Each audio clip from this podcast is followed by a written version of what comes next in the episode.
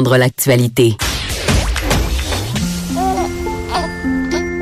Quand Trudeau parle de politique, même les enfants comprennent. Jusqu'à 13h, vous écoutez Trudeau le midi.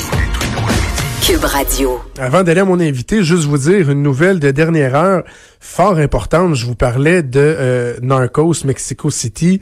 On vient de parler des frappes, crime organisé, blanchiment d'argent.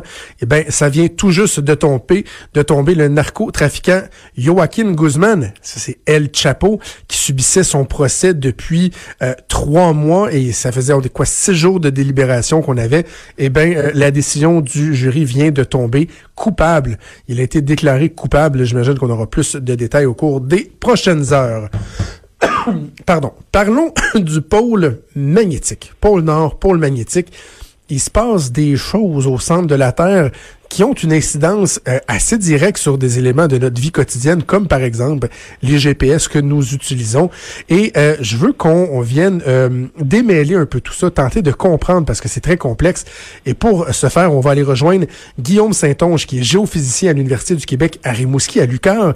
Monsieur Saint-Onge, bon midi. Bon midi. Pouvez-vous, s'il vous plaît, commencer par me démêler l'histoire des pôles? Moi, dans ma tête, il y avait un pôle Nord, c'est là que le Père Noël fait sa business et c'était pas compliqué. Mais dans les faits, euh, il y a quoi? Il y a trois pôles différents?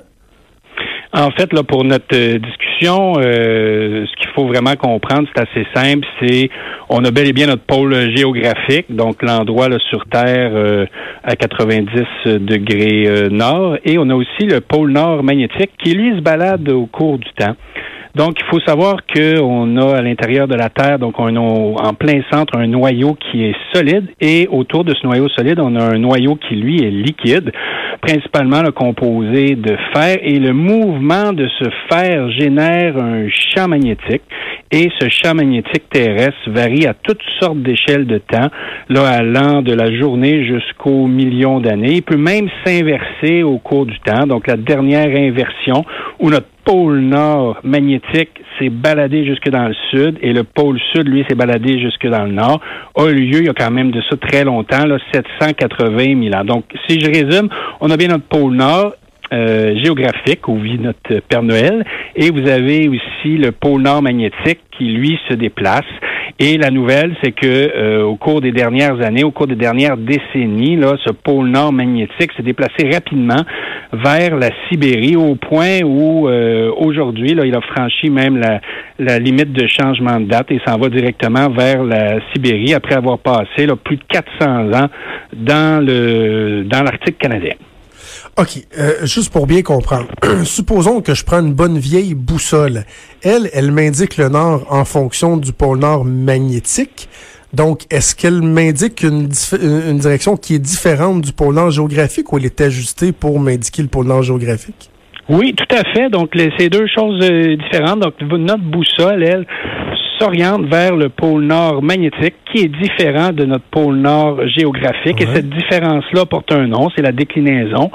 Et euh, donc, si la position du pôle nord magnétique bouge avec le temps, donc la précision de cette mesure va également devenir de, de plus en plus euh, imprécise. Par contre, euh, c'est des changements qui sont évidemment importants, mais qui vont surtout affecter la navigation dans, dans le nord. Donc, au sud, cette navigation-là est toujours bonne. Notre aiguille va, va quand même pointer de façon générale vers la bonne direction, mais plus on se rapproche du pôle, plus la déviation va être importante un déplacement du pôle nord magnétique, outre euh, les, les, les, soucis que ça peut amener justement dans la navigation et tout ça, est-ce que ça change quoi que ce soit sur euh, les conditions terrestres, je, je, je, sais pas moi, sur les euh, conditions climatiques, les, les, les, volcans, peu importe, est-ce que, est-ce que ça a d'autres impacts? Non, c'est vraiment un impact qui est important au niveau de la navigation. Par contre, ce qui est aussi intéressant, c'est que dans l'histoire de la Terre, au début de l'entrevue, je vous ai parlé de moments où le champ s'inversait. Donc, à chaque fois que le champ s'est inversé dans l'histoire de la Terre, euh, l'intensité du champ euh, a diminué de façon considérable, mais aussi sa position. Euh, a complètement changé, donc du pôle nord vers le pôle sud et du pôle sud vers le pôle nord. Donc, une des questions qu'il faut se poser, c'est est-ce que le déplacement qu'on est en train de vivre est euh, précurseur d'une inversion du champ magnétique ou du moins un changement important du champ qui pourrait survenir là, au, cours des prochaines décennies, prochains siècles? Lorsque les pôles magnétiques s'inversent, euh, lorsque c'est arrivé au travers de l'histoire de, de la Terre, euh, est-ce que c'est quelque chose qui se fait de manière instantanée? Ça se fait sur plusieurs années? Comment ça se passe? Oui, c'est ça qui est un peu euh, rassurant. Donc, ces inversions du champ magnétique se passent quand même sur plusieurs euh, milliers d'années. Donc, les enregistrements les plus, je dirais, les de meilleure qualité qu'on obtient, on parle de peut-être 1000 à 2000 ans. Donc, si on s'en va vers une, inversion du champ magnétique terrestre, il y a encore du temps là, pour euh, observer le phénomène et possiblement là, réagir s'il y a à réagir. Donc, ça s'est passé dans l'histoire de la Terre. La dernière fois que ça s'est produit, c'est il y a 780 000 ans. Autre phénomène, c'est que de temps en temps, le champ euh, débute une inversion, mais s'inverse pas. On appelle ça une excursion géomagnétique. Et la dernière a eu lieu il y a environ 32 euh, 000 ans et une autre à 41 000 ans. Donc, c'est des phénomènes qui se passent. C'est des phénomènes qui sont pas périodiques, donc on est incapable de les, de les prédire. Et c'est des phénomènes là où l'échelle de temps, on parle quand même de, de milliers d'années comment on fait pour déterminer que ça s'est déjà produit et euh, à quel moment? Parce que bon, il y, a certains phénomènes où on peut, par exemple, faire euh, une étude des différentes couches dans le sol et on est capable de déterminer les époques, les changements au travers des époques. Dans le cas de, de, de, des modifications au pôle magnétique, comment on réussit à déterminer qu'il y a eu des changements et à quel moment ça s'est produit? En fait, c'est une, une, bonne question, mais c'est une question aussi qui est, qui est intéressante, c'est ma spécialité. Donc, c'est vraiment de reconstituer les variations du champ magnétique terrestre à partir de différents objets. Donc, euh, vous pouvez imaginer, euh, par exemple, une poterie qui est en train de se faire chauffer il y a euh, plusieurs milliers d'années par par des humains dans, dans différentes civilisations. Donc, cette poterie-là va enregistrer l'orientation et l'orientation et l'intensité du champ lorsqu'elle va refroidir. Donc, on est capable, à partir de poterie, en datant la poterie, soit avec l'archéologie ou avec certaines méthodes comme le, le, C14, donc le radiocarbone, on est capable de, comme ça, reconstituer et l'intensité et l'orientation au cours du temps. Donc, on peut le faire avec les poteries, on peut le faire avec les laves volcaniques, même principe. Lorsque la lave refroidit, va enregistrer et l'orientation et l'intensité du champ du moment où cette lave refroidit. On va dater les laves et comme ça, on reconstitue le comportement du champ. Et on peut aussi le faire à partir de sédiments, euh, donc des sédiments marins ou des sédiments lacusses. Donc, en prenant des longues carottes sédimentaires dans le fond de l'océan, on peut remonter plusieurs millions d'années. Et ensuite, centimètre par centimètre dans cette carotte-là, on est capable de reconstituer les variations d'orientation et d'intensité du champ et ainsi faire un peu l'histoire de ces inversions et de ces excursions au cours du temps. Mais c'est tellement fascinant, je trouve ça, je trouve ça fascinant. Dites-moi, c'est quoi le, le, le, plus profond qu'on a réussi à aller? Euh, Parce qu'évidemment, on se rendra pas jusqu'au noyau euh, de la Terre, mais le, est-ce qu'on est capable de, de, de, de, de, de se rendre ben, pas jusqu'à une deuxième couche, mais bref, c'est quoi le plus profond qu'on est euh, techniquement capable de se rendre dans le sol? En fait, euh, on parle de plusieurs euh, kilomètres, donc c'est quand même plusieurs euh, plusieurs kilomètres, centaines de kilomètres même.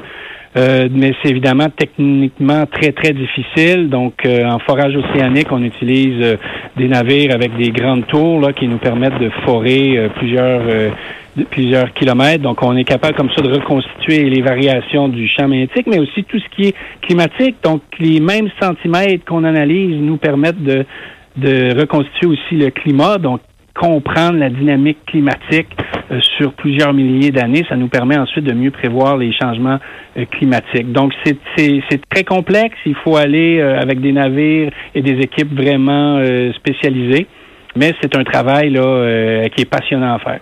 À quoi ressemble le sol si on descend euh, d'une centaine de, kilomètres, comme vous le dites, euh, dans le sol océanique? À quoi ça ressemble ce sol-là? J'imagine c'est un milieu qui est inhospitalier, il doit pas avoir de vie là. Ah, c'est vraiment euh, une autre très bonne question et c'est surprenant. Donc la nature réussit à survivre partout. Donc même avec plusieurs centaines de mètres, voire plusieurs milliers de mètres, on va retrouver des, bactéries et des virus dans les sédiments. Donc, évidemment, c'est des milieux qui sont inhospitaliers. Il y a la pression qui fait en sorte que les organismes ont de la difficulté. Il y a de moins en moins d'éléments nutritifs. Évidemment, il n'y a plus de lumière, donc qui est à la base, quand même, malgré tout, d'une importante chaîne alimentaire. Mais la vie réussit à, à vivre à des conditions extrêmes et aussi à des profondeurs extrêmes. Et euh, dans les carottes sédimentaires, c'est vraiment un des objectifs de ces grands programmes internationaux d'essayer aussi de comprendre cette vie euh, dans les grandes profondeurs qui nous donne des indices sur la vie primitive, mais aussi sur la vie qu'on pourrait retrouver sur certaines planètes euh, potentiellement là dans le futur qu'on pourrait découvrir ou envoyer des sondes. Hmm. Et dis-moi, M. Saint-Onge, en terminant, est-ce qu'il y a une certaine prévisibilité euh, dans les, les, les, les, les, changements donc des matières euh, qui amènent au déplacement du, du, du pôle euh, magnétique? Est-ce qu'il y a une prévisibilité ou c'est vraiment aléatoire? C'est vraiment euh, c'est apériodique. Donc, comme, comme je le mentionnais, il y a certains éléments qui nous permettent de, de, de, de, de voir qu'un changement est en cours, par exemple lorsque l'intensité du champ diminue ou lorsque le pôle Nord est en train de se balader. Mais malgré tout, les inversions, si on regarde sur euh, l'histoire de la Terre, c'est apériodique. Donc, il y a des moments où pendant Monsieur plusieurs malheureusement, d'années on doit se laisser. Guillaume Saint-Onge, c'était fascinant. On remet ça euh, certainement éventuellement. Guillaume Saint-Onge, géophysicien à Lucar. C'est Antoine Robitaille qui s'en vient avec là-haut sur la colline. Moi, je vous dis à demain, euh, après-midi, qui va être très, très, très chargé. Ici, politique québécoise. François Legault, on va parler d'immigration. Qu'est-ce qui va se passer avec Justin Trudeau? La démission de Jody Wilson-Raybould. On va suivre tout ça demain à midi. Ciao!